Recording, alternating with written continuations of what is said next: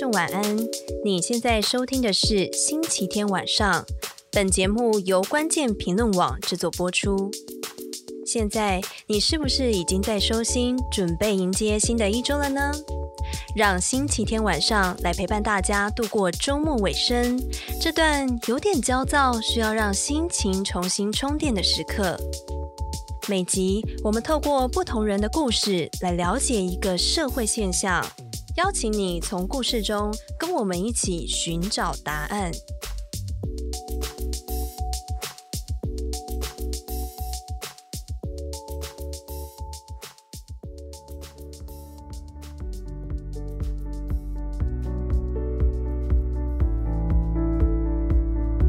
Hello，大家好久不见。居家防疫期间，大家都在做什么呢？随着疫情在台湾升温，各级学校都宣布要延长停课到七月以后。我不知道你身边有没有做爸爸妈妈的朋友，已经开始在脸书上出现各种哀嚎。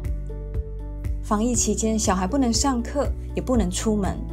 我想家长比小孩子来说，可能更加难过吧。英国艾萨克斯大学在五月的时候发布了一份很有趣的报告，他们追踪调查过去一年家里有小孩远距上课的英国家庭，结果发现学校停课后严重损害英国妈妈们的精神健康。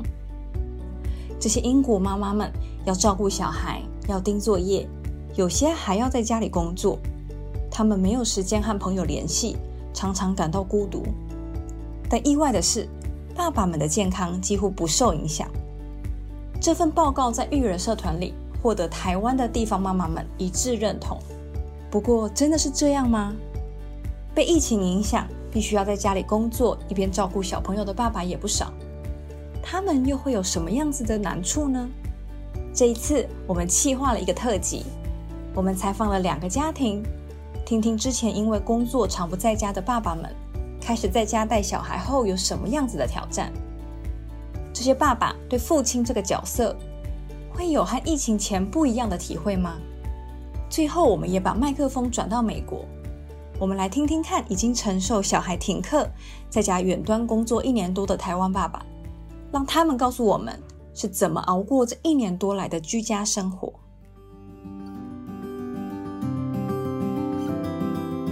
我叫新伟。然后我现在是在呃大学教书，然后现在两个小孩，不过呃跟我们一起住的是一个三岁多的女儿。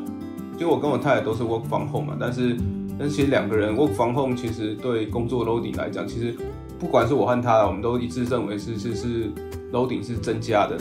这次特辑第一位登场的爸爸新伟，他和太太都有全职的工作，是现在很常见的双薪家庭。我好奇，疫情之下，当小孩不能上学，双薪爸爸妈妈们他们怎么协调出应对方式呢？其实我们大家都会有需要 meeting 或是远距开会讨论的情况嘛。那我们大家家里就一间书房嘛。那原则上就是谁要开会谁进书房，那尽量把时间错开。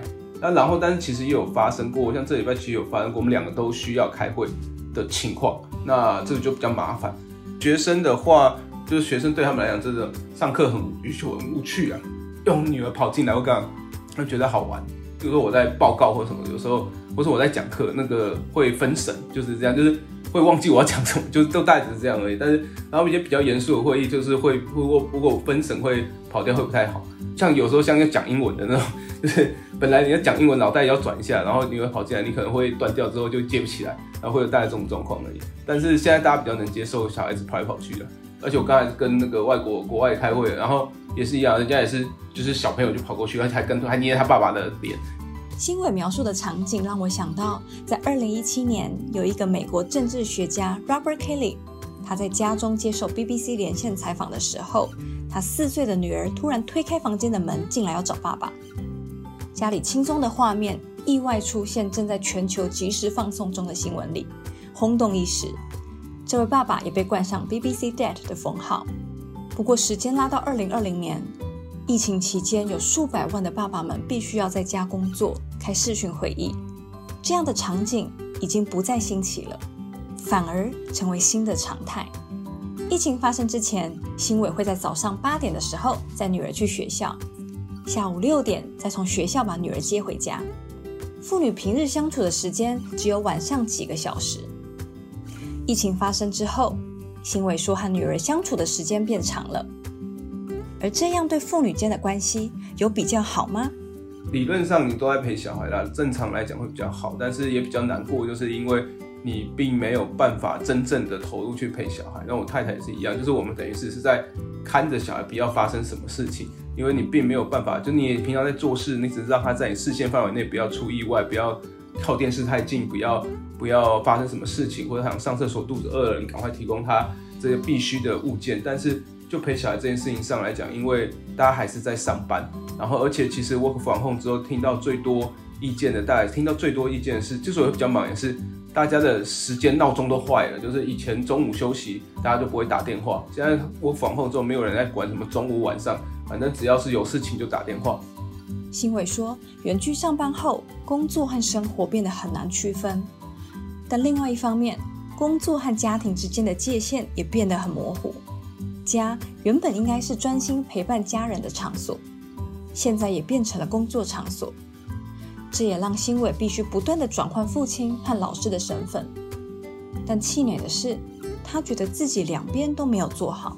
就是对啊，他就是一个工作场所，你没有办法分开嘛，就是等于边工作要边顾小孩嘛。对啊，然后你有事情要做，你赶的东西要做，比如你等下开会，你准备一个，你的简报还没做完，你准备一个简报正在处理，那十可能十分钟就要开会了，那你小孩又跟你说他要做什么做什么，那你你可能就会觉得很紧张，那你赶快做完，而且因为你很忙，你会特别容易发脾气，对，因为你在做一件很重要的事情，啊，你被打断，然后小朋友跑进来，他哭哭闹闹。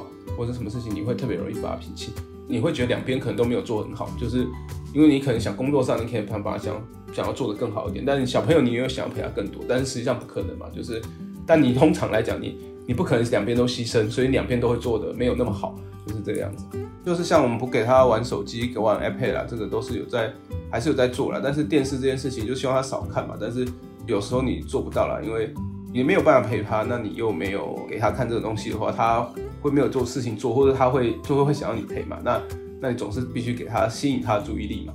而且小朋友他在尤其想睡累的时候，他其实会比较烦躁，会更需要人陪。那那这时候如果是电视这种事，当然这不是一件好事，但是他看电视就会比较安静，这就是这样。本来小孩在学校，欣伟还有完整的白天可以备课。但是疫情却使得工作和照顾小孩的双重责任同时落在父母身上，双薪父母的困难我可以体会，但我也很好奇，难道他们不能请防疫照顾假吗？呃，这个防疫照顾假是根本防疫照顾假原则上是假的吧？就是就是就是有多少人可以请，对不对？就是以我太太来讲，一般正常公司的老板，你敢请防疫照顾假的人，那就表示。当然，你说万不得已，当然，但请个一天两天或许可以，但你不可能长期去请嘛。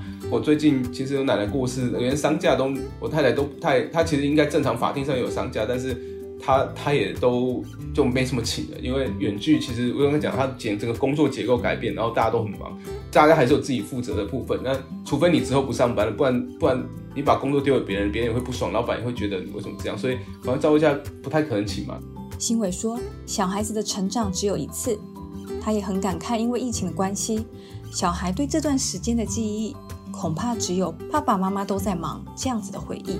理想状况下，你应该是陪着他成长；理想状况下，他应该在这段时间你陪着他，譬如说你陪他一起玩积木，呃，陪着他，理论上你陪着他，他会进步很多。有时候很多事情其实家人陪他会进步很多。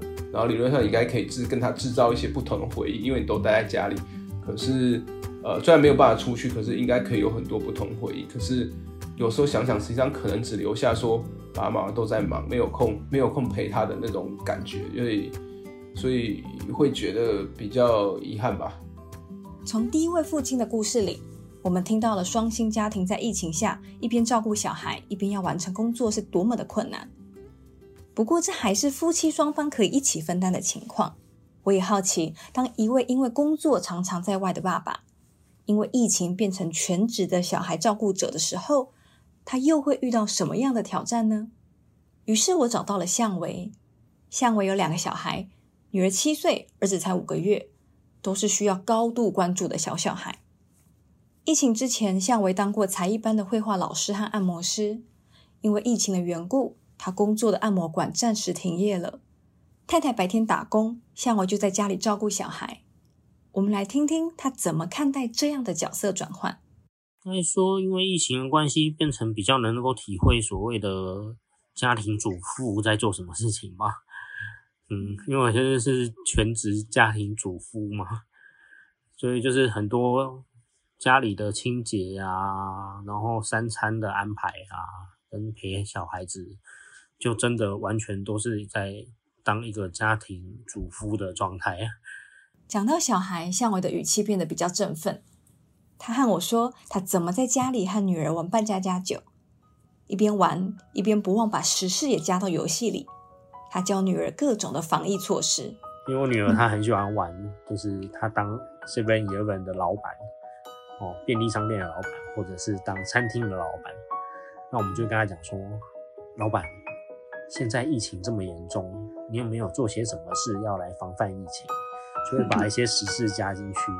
有一天，他妈妈就是回来下班回来了，然后他听到开门的声音，然后他就立刻从他的扮家家酒的游戏跑到门口去迎接他妈妈，然后就跟他妈妈讲说，妈妈来。酒精消毒，好啊，你口罩要戴好哦。还有呢，来，请在这里签名，留下你的姓名跟电话号码哦。然后他妈妈就觉得，哇，你们在干嘛？为什么要回家也要实名制？虽然现在向伟称自己是家庭主夫，不过在疫情之前，他因为长时间的工作，其实没有太多的精力去陪伴小孩。在当绘画老师的时候。大部分也都是三四点就是上班，然后晚上九点学生走了，然后我们再收拾一下东西回来，可能也都十一二点了。因为已经从可能下午就带着小孩，然后一直带到晚上九点，所以回来也不会觉得有力气再花时间在小孩身上。那时候他们也刚好都睡着了，我所以就会觉得说哇，还好他们都睡着了。那后来做按摩师的时候，我们时间就更长了。下午三点开始上班，然后一直到凌晨两点才下班。我到隔天的中午几乎都在睡觉。这样的作息，几乎在家里休息的时间都是在补眠。我好奇向伟怎么形容他自己和小孩的关系呢？就会觉得说，我跟我女儿都有一个看似亲密，但是又不亲密的状态。因为我很累，然后一直把她推开。然后或者是我不想要花太多时间去处理你的状况，然后就一直跟她讲说，你自己去做什么，你自己去做什么，因为我等一下要上班，所以我要先做什么，然后就不断的拒绝她这样子。因为疫情，向维也发现这样的亲子关系开始有了变化。疫情之后就变成说时间超级多啦，我已经没有什么理由可以拒绝他，所以就要想办法真的陪伴他。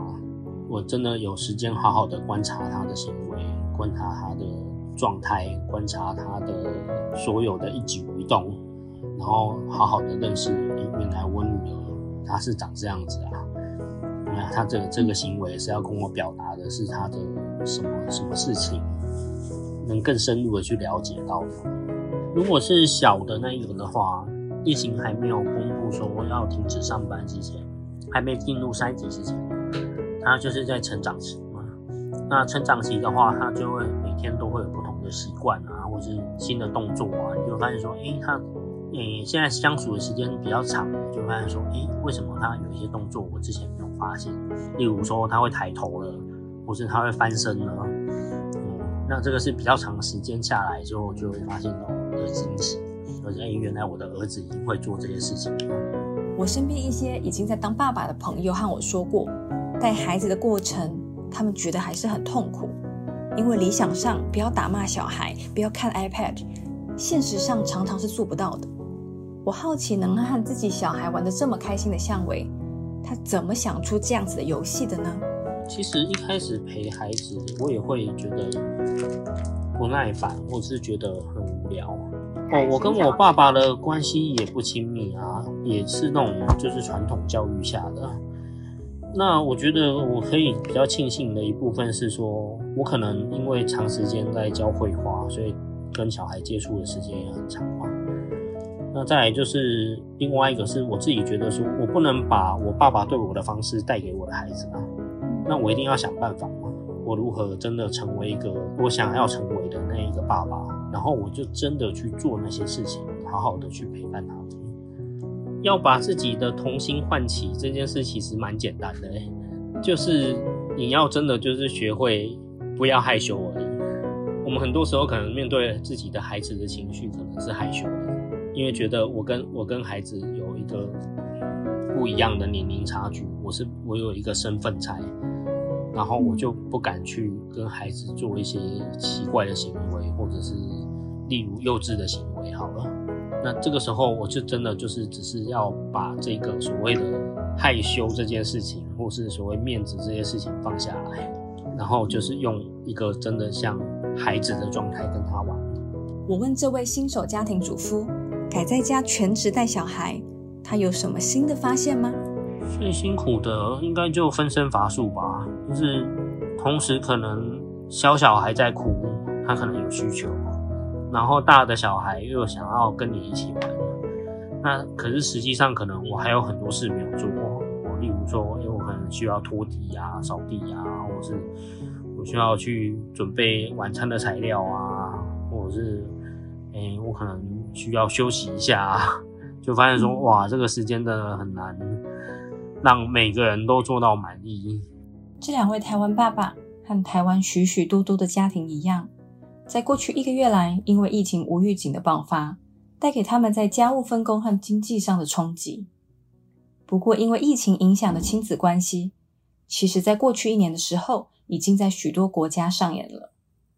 我好奇，比我们还要早经历疫情冲击的外国家庭，他们有什么样的经验能跟我们分享呢？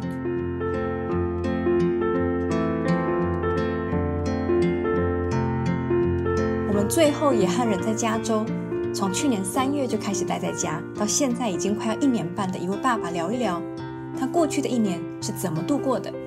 我叫 Lucky Lucky Lin，我是二零一四年过来美国的，然后。到现在大概六年多，快七年了。Lucky 是跟全家一起搬到美国去的。他有两个小孩，现在女儿已经十一岁，儿子也八岁了。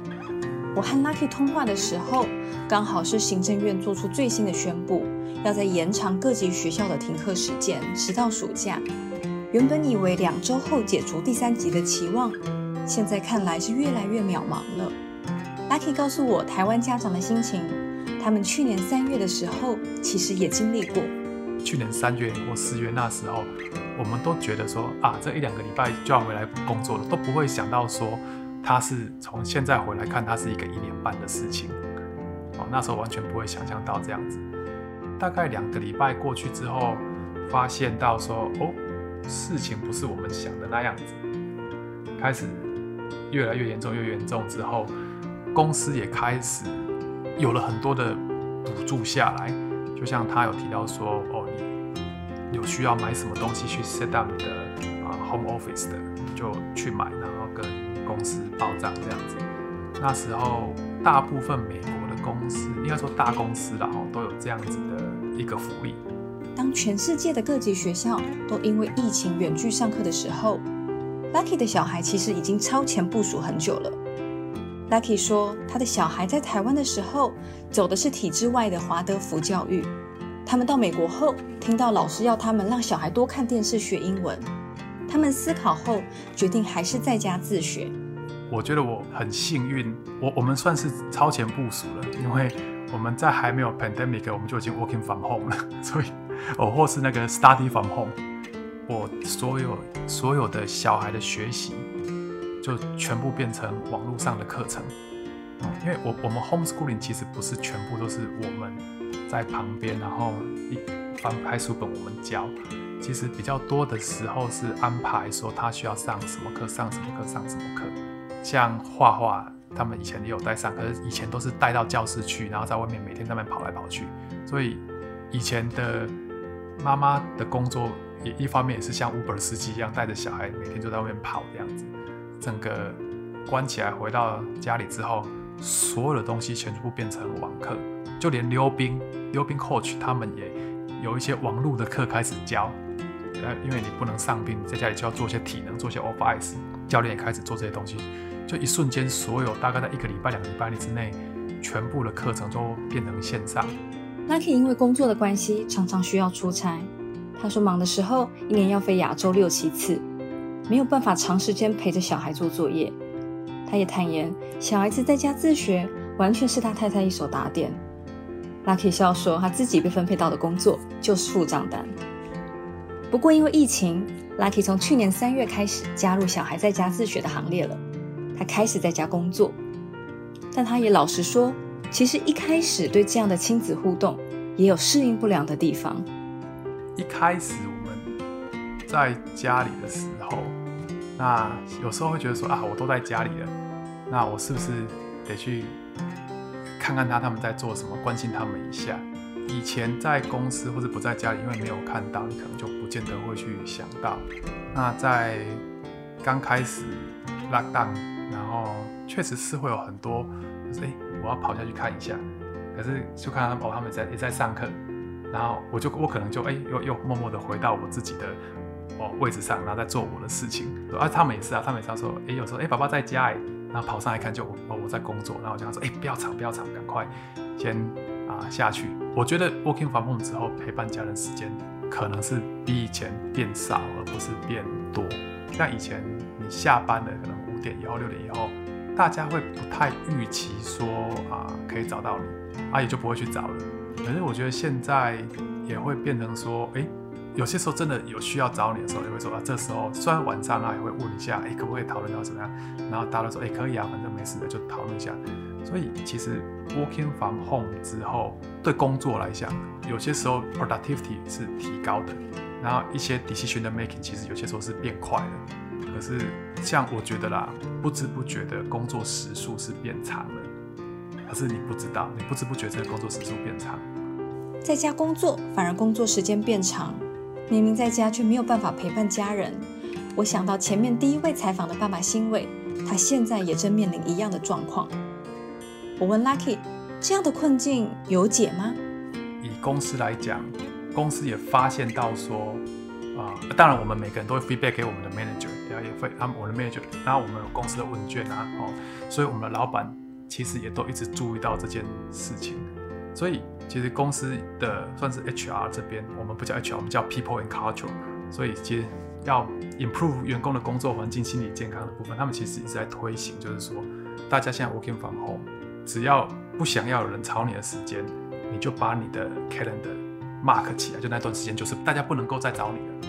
我开始把一些我自己想要的自己的时间 block 起来在 calendar 之后，我就开始 block 一些时间 for family。我通常都跟那个我太太啊确定了，因为我太太她有一个 schedule 是小孩的 schedule 嘛，那我就跟她说，哎、什么时候我需要把我时间 book 起来？说这段时间是。我要去带他们出去的时间，那就是我的工作，我就把它 book 起来这样子。像我我小孩好，现在有在打网球，因为那个 pandemic 有这段时间，我们去让他们上了网球课。那我就知道说，他们上课时间我会去，我得在球场陪他们。我在那边，我就会把那他们上课时间在我的 calendar 上面 book 起来。这就是我 ensure 说他们可以，我可以陪他们的时间这样子。其实就等于是一个。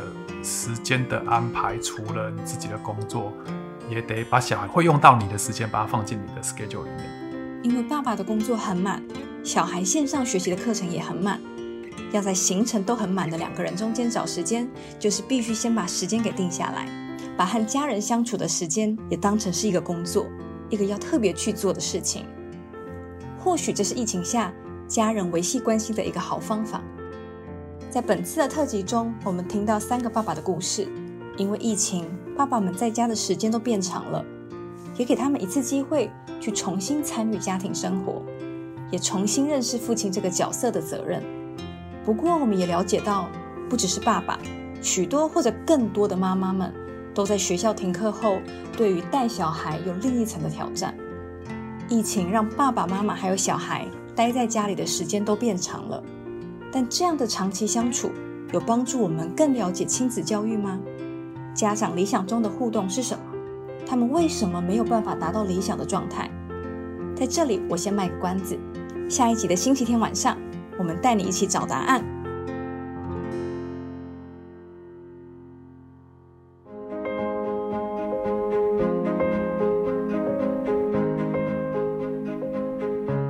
情，大家在家里有什么陪伴小孩的方法呢？你们家的分工有因为疫情有所调整吗？我们也想听听你们家的故事，欢迎你透过 Instagram 的私讯分享给我们吧。另外，如果喜欢我们的节目，我也想请你花一点的时间到 Apple Podcast 帮我们留言和评分，在 Spotify、KKBox、SoundCloud 各收听平台也都可以听到我们的节目哦。请帮我们订阅跟分享给你的朋友吧。我是关键评论网的记者 Abby，星期天晚上我们下次见喽。